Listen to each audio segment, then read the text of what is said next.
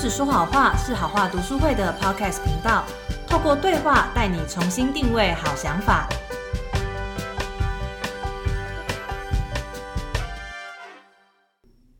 欢迎收听《不止说好话》的职人访谈第三集。今天我们邀请到的职人的职业呢，是我非常羡慕的职业，他是一个做翻译的， 等一下，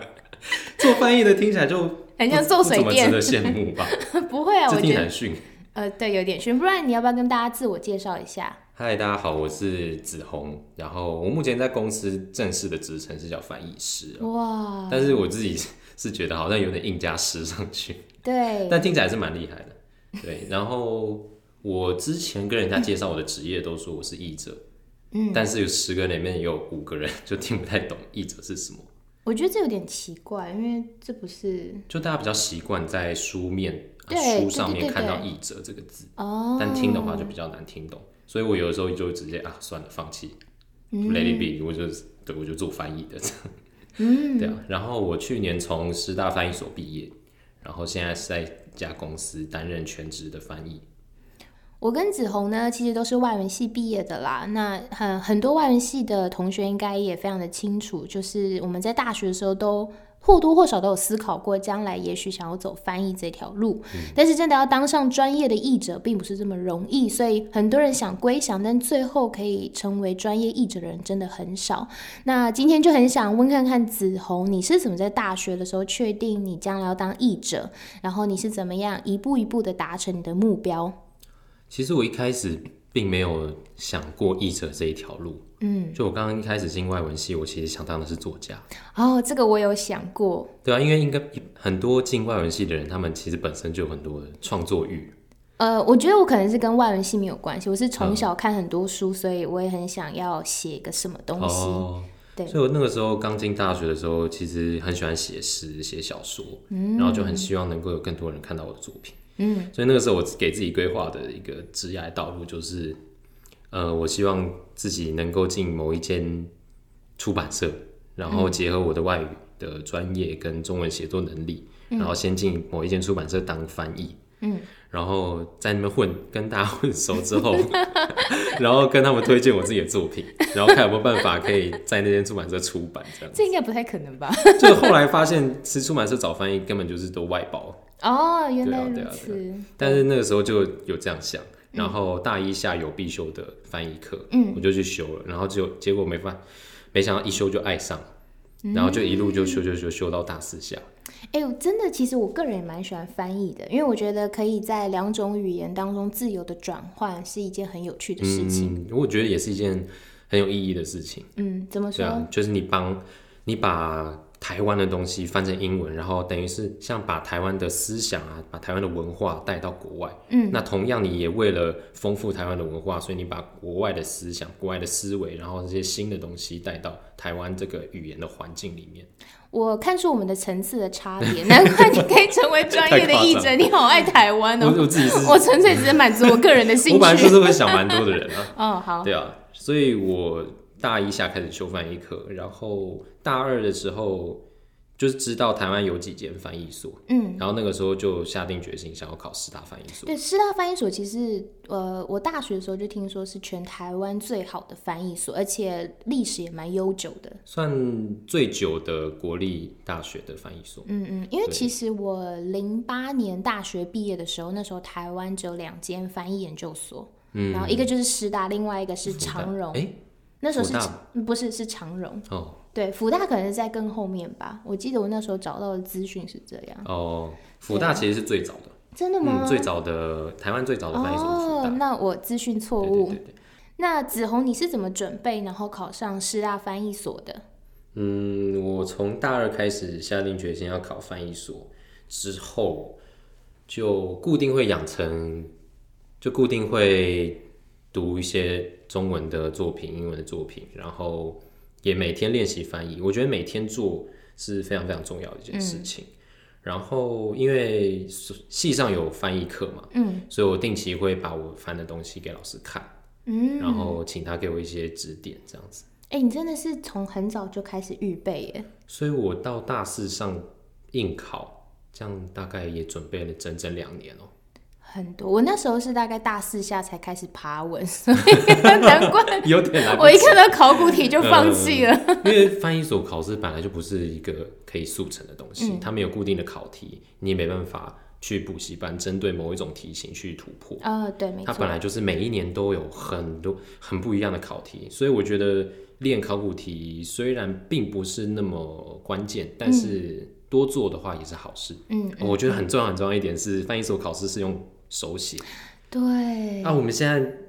那个翻译都很习惯用电脑打没错，那这就这有很多困难。第一点是你手会酸，你没办法在那个短暂的时间内，然后写这么多东西，因为翻译所的分量、考试分量非常的非常大。嗯嗯嗯，再来一点是你没办法用让电脑去校正你的错字，瓶子，对对对。对，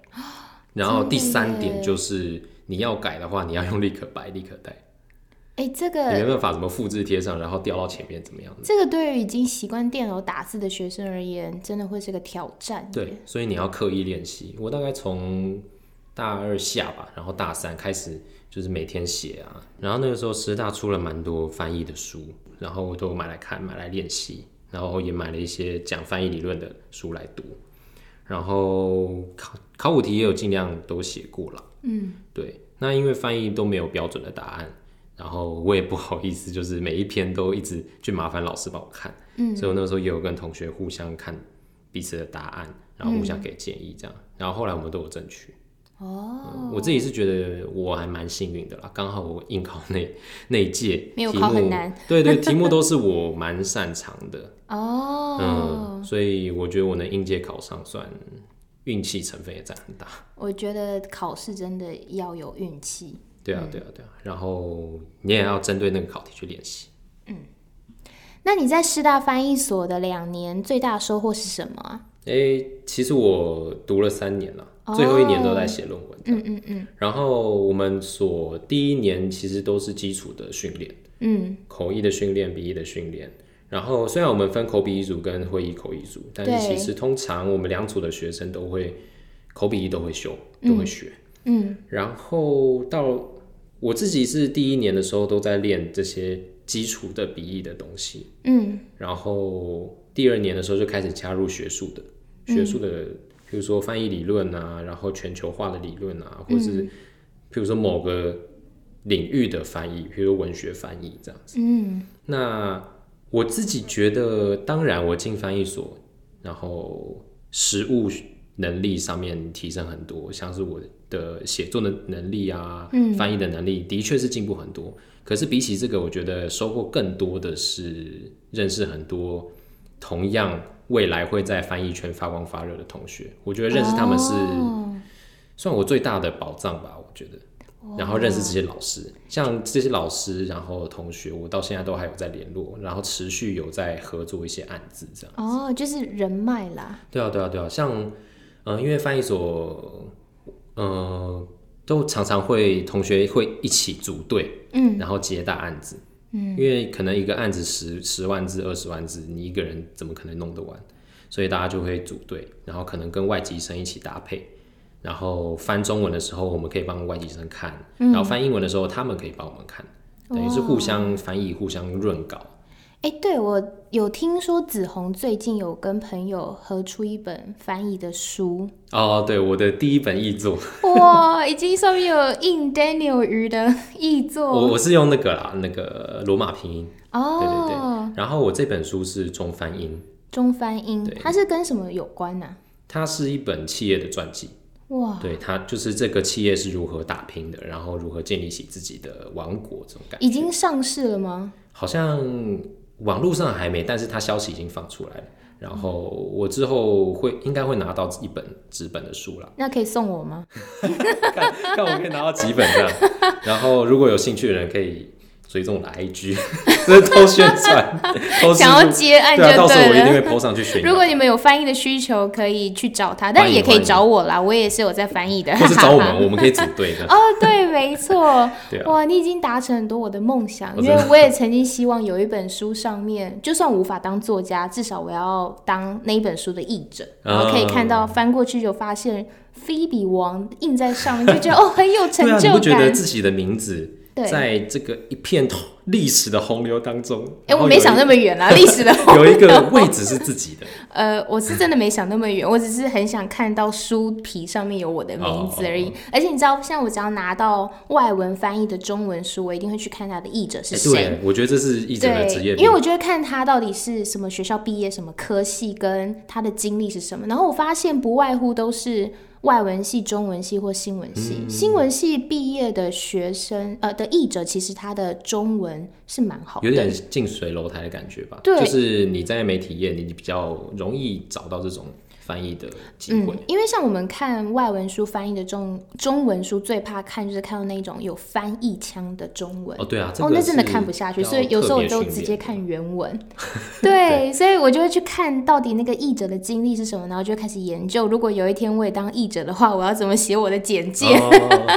像这边就很多人都会觉得，好像我一定要念外文系，然后才有办法进翻译所，或是哦，对，在翻译所读的那些我人们是都会有外这文种系出迷身。思，对。对对，但其实还好，大概三分之二到一半是翻译，是外文系。确实，因为其实很多人不太了解的是，如果你今天想要翻译翻得好，你其实是两个语言都要很擅长对，。其实中文系很多也都会进翻译所。因为像我如果在英翻中，可是我的中文的能力不好的时候，其实我写不出很优美的中文。对啊，其实你有没有办法看出你现在翻的东西有翻译腔？对，我觉得这是一个很大的问题。嗯。所以其实我觉得要成为一个专业的译者，应该是从很久以前，你可能两个语言的做呃两个语言的那个素养都要非常的深厚，嗯那你就可以成为就是很厉害的译者。像你不是都会去书店翻那个译者的介绍吗？对那你会发现十个有五个都说什么自己对文字有热情，哦，那我会觉得很矫情吗？我绝对不会这样也没写有。也没有到这么夸张啦。 但是我觉得这个是基本，哦，对，当译者的基本。没你对错没有，你如果你对文字没有热忱，基本上就很难成为一个好的译者。应该也说，就是你对文字有敏感度。比方说，像我一直印象很深刻的是，呃，英国呃英国文学著作有个作品叫《傲慢与偏见》，嗯，它的原文里面呢，当那个 Mr. Darcy 在形容那个 Elizabeth 的长相的时候，他很酸的讲了一句 “She is tolerable”。嗯，tolerable，我就觉得哦，这句话英文用的很棒。为什么呢？他用一个单字就代表他的中文就是他的长相还可以啦。而且它不是就是很尖锐的去对用一个什么很丑的字去形对，容，他的意思就是直直译的，反正就是他长得还 可以还忍，过得去了。还还过得去，还可以忍受。但是你知道那个字真的用的精准到 对啊你会觉得啊很棒。所以我觉得如果想要当译者的话，至少要对文字有这种。喜爱度的时候，你嗯才有可能在翻译的过程当中，你不会觉得它是个工作，是你可以享受。对对对，对像像你刚刚那句 “she is tolerable”，对，那你如果要是成为一个自呃专业的译者的话，你可能翻成中文你要有很多种翻法，因为你不一定一交出去，编辑就会接受，哦，哎你那自好己，要很多备案。那好，我来问一下专业的译者子 红嗯，She's tolerable，那你可以翻成文言文、白话文或者是通俗，各翻一种看 看。文言哦，我其实对文言也不是很熟啦，但是你如果要再稍微对，咬修饰字一点。可对能就是什么相貌普普之类的哦，笑猫扑 不要用成语就然对后了。也，譬如说你也可以翻得很 local，譬如说啊，他的长相哦，我还给 过了，勉强给过了，这样 就是乡民不是都会这样讲吗？嗯呃，这我不行，这我可以，这我下面一位这样，哦 哎这种感觉， 这这太厉害对了，啊，对啊，嗯，所以我会觉得当译者你也不能挑食，挑食。嗯，不能挑食，你不能只看某个领域的东西，哦然后你也不能只对看那种专业人士写出来的很精炼的文字。哦，对，有的时候那些 就是你觉得好像一般人看，呃，读书人看不上眼的东西，你也其实我觉得译者都要去看。像其实我现在可能最想到翻的最好的一本书，可能是我自己觉得嗯啦，哈利波特》。哦， 《哈利波特》中文其实翻的很不错，因为它其实没有翻译腔。然后它其实第一集跟第二集是一个叫彭什么的一个女生译者，那然后最后的那几集才是由皇呃皇冠出版社的编译组然后去去做的。嗯对，但是它其实第一本跟第二本是大家都觉得是翻的比后面的还要更好的。哦，他也有翻那个《纳尼亚传奇哦，对，那那套书我也很喜欢，然后》，还不过我我那个硕一的时候，我们有一个英英翻中的对课，嗯然后期末要做的作业是翻译批评，我就把《纳尼亚传奇》来批了一顿，可是他不是翻的不错，为什么？你可以批评是不错啊，什是么不。错啦。但是对我为了要交作业嘛，所以还是会把其中几段拿出来去分析，哎、哪边好，哪边不好，这样我也是很很客观地来讲，那你为什么不要挑一个很烂的作品去分析啊？就这样不是就可以写更多字批评吗？其实你平常看到的时候，就会觉得 哇，这个人怎么翻成这样？哇，这样也能翻？哇怎么怎么对的？但你真的要做作业的时候，你就会发现，哎、我怎么突然找不到？哦，都是这样的啊，钥匙都会在你出门的时候才不见啊。哎、其实我也很怕有一天我真的翻译的作品出版之后，也会被人家在背后说怎么翻成这 样。哦，都会这样的、啊， 因为翻译本来就没有完美答案。哦，然也是，后我会觉得笔译跟口译很大一个差别也是在这边，口译你听的当下就结束了，嗯对就没就没错了没。可是错笔译你会一辈子留着，哦，然后放在图书馆里面，后世的子孙都会看到，哇，对。 对，某某某在这边 犯了一个犯错。翻错。对啊，对啊，对啊，哎、子红，你会不会有那一种，因为你可能一直翻译下去，你的能力会不断提升。嗯，你会不会曾经就是有再回去看你几年前翻的东西，然后很想吐血，就啊、我怎么那时候翻的这么蠢？ 所以我不敢看，对，就不敢看。没什么事我不会去翻来看这样。哦像其实我也有被客户骂过的经验，哦，怎么说对？对对，就是其实我们那个时候是接一个很大的企业，嗯，他们的年度报告，嗯嗯嗯所以那也是篇幅很大，然后对我们这个团队去接，嗯，然后那个时候他我们是做中翻英，嗯然后他传回来的时候就说，就是错误真的很多，然后把我们骂了一顿，然后还说要砍价，可是真的有错误吗？因为你交出去的东西，怎么可能会哦有问题？然后我们就看了一下他传回来的东西，就发现，诶，为什么那个英文跟我们当初教的初稿的英文不太一样？哎、为什么是被人家？我就觉得呃改，过我们就觉得有点冤枉，所以我们就跟他们确认。哦然后后来是发现，我们交给他们之后，他们有有几个人公司先看过，然后自己改了，才给上司看。那上司看到的东西是他们改的啊，我们有很多东西是原本我们写的是对的，结果他们改成错的，比如说有一些文法这样，这很就很冤枉啊，这很冤枉，而且人家把你改错，就觉得到底在干嘛？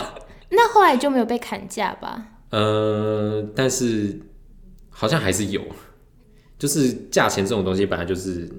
客呃跟要跟客户去那沟我通，啊我倒觉得搞不好是他们黑吃黑，也有 也有可能搞不好他们故意 想要，故意写帮你弄错几个啊但字，至少然误后会砍是价厘清了啦，就是至少在他们至少证明我们并不是犯错的那哎、一这方。个其实对译者的声誉来说是很伤的一件对事、哎，可是我觉得你也没有必要说要讨好，去讨好每个客户，嗯，因为就算譬如说我很多人觉得我翻译所已经念三年出来，然后现在也是当翻译师，对然后我教的东西应该是没有问题，对，但是客户有百百种，哦，也所是，以你没办法确保说你的这个译文可以满足所有的客户，哦，所以你迟迟早还是会被骂， 绝对会被骂，你要有这个心理准备，你再进这一行。你知道，对其啊实、呃，关于翻译这部分啊，我的工作最近有一个这样的经验啦。嗯去年，然后我们有一本呃很厚的书，然后委外翻译社翻译，嗯，然后它其实内容跟法学跟政治学是有关，所以东西比较硬。拿回来之后，就是我跟我的同事要校稿，结果我们校稿就是审稿的时候，真的是审到吐血，等于帮他重 翻，因为它的量很大，他要嗯在很短的时间内，他要给我们，所以我们就很合理的怀疑他们是用机器翻，常翻常都这样完对翻完之后可能稍微修饰几个字就丢给我们，所以我对同事就说他在校稿的时候啊，他丢 Google 翻译，结果出来的东西是一样的。那就抓到了。对，然后但是因为其实我们当初给这个委外翻译社的那个钱已经没有很高了啦，所以我嗯同事也就是还蛮厚道的，就也没有想要扣他们什么钱。就可能就是一分钱一分货，他们就觉得对 我，只拿你这笔这点钱，但是我们校稿校到就是那种，我帮你改中文，我还不如拿那个钱，然后我直接拿来自翻己比较翻的快。对，所以其实我也蛮好奇的，就是因为现在有很多 AI 的技术，嗯然后也很多人在好奇说，那以后译者这样的职业会不会被机器人给取代？那你怎么看这一块？我觉得取代的话绝对会，但是不是全部取代，嗯而是部分取代。对，因为其实现在 Google 翻译的能力已经比我几年前用的时候好很多了。对啊，因为它学习的速度是不断的在翻倍在成 长。但他有时候还是会翻出，尤其是很难的中文，他还给我翻出狗对啊对啊屁对啊不通的英文。 所以其实你如果要让机器翻译真的准度提升到很准的话，嗯你中文本身就要写的让机器容易读懂。没错，可是这就本末倒置了，为什么是人去配合机器？没错，所以我觉得机器翻译固然会取代一部分的译者，但是我觉得它是一个加速淘汰的一个机制，什么意思？淘汰谁？淘汰那些不认真的译者。 哦，不天够哪！专业的译者， 这样讲好像有点狠，但是真的是这样啊，因为你翻出来的东西，然后你丢 Google，结果发现 Google 翻的比你好，对，那你还是改行吧。哦，没错，然后我其实，在所我在师大的时候，那个时候所长有讲一个比喻，我自己觉得非常非常贴切，嗯所以我每次有人问我这样的问题，我都会对这样讲，嗯，就是所长说，那个时候他说以前的鞋子啊、衣服啊，不都是不都是鞋匠跟裁缝师来做的吗？嗯，那后来大量生产的技术出现了之后，嗯，这些人并没有消失，并没有全部失业，嗯，而是他们往更专业化、更精致化的方向去走。哦，我觉得译者就是这样。如果你如果客户不那么要求文字的品质，那那就他丢大可以去就给机器对对翻对，就像你对你买衣服，你可能今天想我就是想要便宜啊，那我就去一般的 net 对 Uniqlo 之 Giordano 之之类的。对，可是我今天想要一件合身的，手我有工很西多的呃装需求，我要婚礼要穿的， 哦，那你不可能去 Uniqlo 买那个西装，然后去参加婚礼嘛， 没你绝对是错哦找裁缝师。对对对对，所以专业的译者就是这样，你是文字的裁缝师，你是文字的鞋匠，然后你要贴合客户的这些所有需求，然后去量为他量身打造他的译文。我觉得这样讲也对啦，因为连 AI 都可以精益求精了，那人译者应该也是要精益求精，然后对对更往上层楼。所以我觉得到了，如果你的专业能力已经是无可挑剔，可以接案，然后都没有什么问题的时候，我觉得还可以再往上进步的，就是你对待客户的态度，对待你译文的态度，然后你有多么想要让他的译文能够达成他委托你翻译的时候想要达成的目的， 我这样听起来，译者也算是个服务业一直都是啊。对啊，对啊，对啊。哦，原来如此。哎，子红，你翻译的时候会有什么怪癖吗？像我的话呢，因为要大量用脑，所以我一定要吃甜的。哦，吃甜的哦、嗯，吃甜的蛮危险的。对，会我我会因为这样的关系，如果那阵子 case 很多，我就会变胖。哦，我自己怪癖也是蛮多的。哦，像像你有看过《死亡笔记本》吗？没有，呃，有听有看过的观众一定是就知道，里面有一个角色叫 L，嗯，然后因为译者不是整天都在坐在电脑前面翻嘛，对，啊，我有时候就腰酸背痛啊，我就会学哦 L 这样、l 他的标准动作，他就是两脚站在椅子上，然后蹲下来，然后看着哦这样电脑。更痛吧？可是你偶尔这样转换你的姿势，就会觉得哇，好舒那你为服。什么不要站起来走一走？就是因为你还是想要在荧幕前面翻，哦，我知道，因为其对实啊像我们如果一旦开始进入那个翻译模式的话，就会对对如对，如进入无人之地，就是绝进入那对个心流。啊对心流完全不能被打扰，而且翻到一半专注在思考被打扰的时候会很生气。我甚至还会忍住不先不去上厕所，天哪！然后这个因为我常常在咖啡厅工作，对，所以我我买来买来的早餐、早午餐我也是放常常放在那边放到都凉掉。哇塞，对啊废寝忘食。然后我赶稿的时候也会习惯嘴巴有东西嚼，哦，所以我都会买那你洋芋洋芋片哦，好 来吃肥哦！而且如果你都熬夜真吃 的洋芋片，所以我就觉得译者这就是译者的三大职业伤害之一。嗯，三大职业伤害：手、肩膀、肚子。 就你一直在那边打，那你手很酸很痛。对然后肩膀也是，因为我也习惯会耸其肩，实长岛电脑都会耸对啊对啊肩，对啊都所会以腰酸背痛啦。所以肩膀就会很酸。对，所以我真的强烈建议译者要买好的椅子、好的桌子， 像那个 IKEA 它有卖那种什么可以升降的桌哎、你子，还真的研究过？我觉得那个好棒哦、我以后如果有有自己的房子，我一定要买一个那个可。是你不都在咖啡厅工作吗？那你你要自己带椅子去吗？嗯，咖啡厅我就会选那种可以站着的地方，不是都会有那哦、种对比较高脚对椅高脚椅的地方那我就可以站嗯嗯嗯嗯。对啊对啊，那你说肚子的伤害是？因为半夜在那么赶稿，然后又吃垃圾食物那些，然后你赶稿完，你好不容易赶稿完，你就赶快肯定会想要直接睡嘛， 哦，嗯所以那些东西那些热量就在你肚子里面。哎、诶，我想问你哦、因为你工作也将近半年了，然然后后哦你每说在公司，对每天对做办公做八个小时翻译，你有变胖欸很吗？可怕欸。我工作两个礼拜之内胖四公斤，两个礼拜四公斤，我你不知道怎么是吃的？我不知道我我不知道为什么在短时间内可以胖那么多，对，可为能什是么？为什么可？能是我在学生时代已经累积很多的能量，等待要爆发，然后等到我一进公司的时候，他说他们就觉得哇机会来了，然后就可能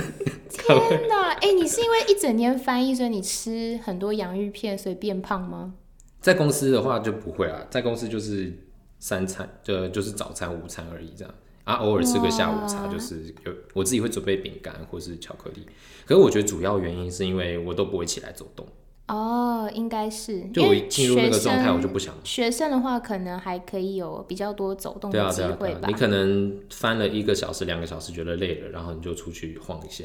然后晃个十分嗯钟、二、十分钟，甚至你休息个一个小时再回来。可是我上班就不行，哦，我的话呢，我没有办法长时间坐那么久啦，我可能一定还是要起来走一走，但我会一边走，然后一边思考翻译的内容。哦，对，所以可能上个厕所装个水回啊来，我就得到一个灵感啊，可以这样翻。翻译真的很需要灵感。对，但是就是其实我在，所以有一次我走在院内，然后在思考翻译的时候，然后有长官看到的时候，都觉得我好像念念有词，有点奇怪， 你会被抓，你会被抓走，抓走。就是抓去什么？ 没有啦，他就是觉得为什么我要边走路，然后边自言自语讲话。哦但其实我在思考，就是那一句话的英文要怎么翻比较顺。哦，对。那最后我想问子红一个问题：你觉得什么样的人很适合当译者？你是说个性上吗？对，特质。我觉得就笔译来说的话，我觉得，嗯，心思细腻，然后细心，甚至有点完美主义或是龟毛。 你在说你吗？我觉得我自己是蛮龟毛的。 像你知道我我那个住的地方，我的衣柜里面所有的衣服都要照类型、照颜色来摆。 你你有点，你是处女座吗？不是， 但我就我我不知道，啊我我对蛮多事情都有这种莫名的执着。啊，所以我我觉得我自己在翻译上，这个性格就帮助我很多。嗯，就我之前也有客户称赞过我，就是他没注意到的细节，我都有帮他注意到。哦，然后我会去很在，我会很在意标每个标点符号啊，然后我的用字的风格有没有统一，然后就很多很多的细节都要照顾到。哎、我必须说，我翻译的时候我会注意到这些细节，但嗯我不会让我的衣橱是按照颜色分 类。好，这这是这我比较奇怪的地方。好，对那啊口译的特质呢？我觉得口译相较来说就可以比较大而化之一点。哎、这一点我有点不太明白，因为其实我也上过口译的课，其嗯实口译还是还蛮要求精准的翻译的。当然，你在内容资讯上、重要的东西都不能漏。哦可是，如果你在口译的时候，然后一直在想，我现在翻的东西有没有翻译腔，哦我讲出来的句子够不够漂亮，对，你就会错失很多时机机会。而且在同步口译的时候，你根本没有太多时间思考，对你完全没办法根本就是去想反射神经，就是你听到什么马上就要讲出来。所以我听过的口语翻译其实都讲的蛮口语化的。对你也不会 care 说我现在翻出来的东西到底是不是呃英式的中文，嗯，没错。对啊，像我自己在师大上口译课的时候，我常常就因为自己的这种龟毛的个性，嗯，我觉得碰蛮就是蛮碰壁的这样。所以你后来也确定自己只适合当笔译就对了我我本来也就比较喜欢笔译啦，啊、原来如此。然后不管是笔译还是口译，我觉得如果呃你对自己的文字是有操守的，操守这个字可能有点重啊，嗯，就是你如果非常在意自己写的文字有没有办法帮帮助到客户，有没有办法改，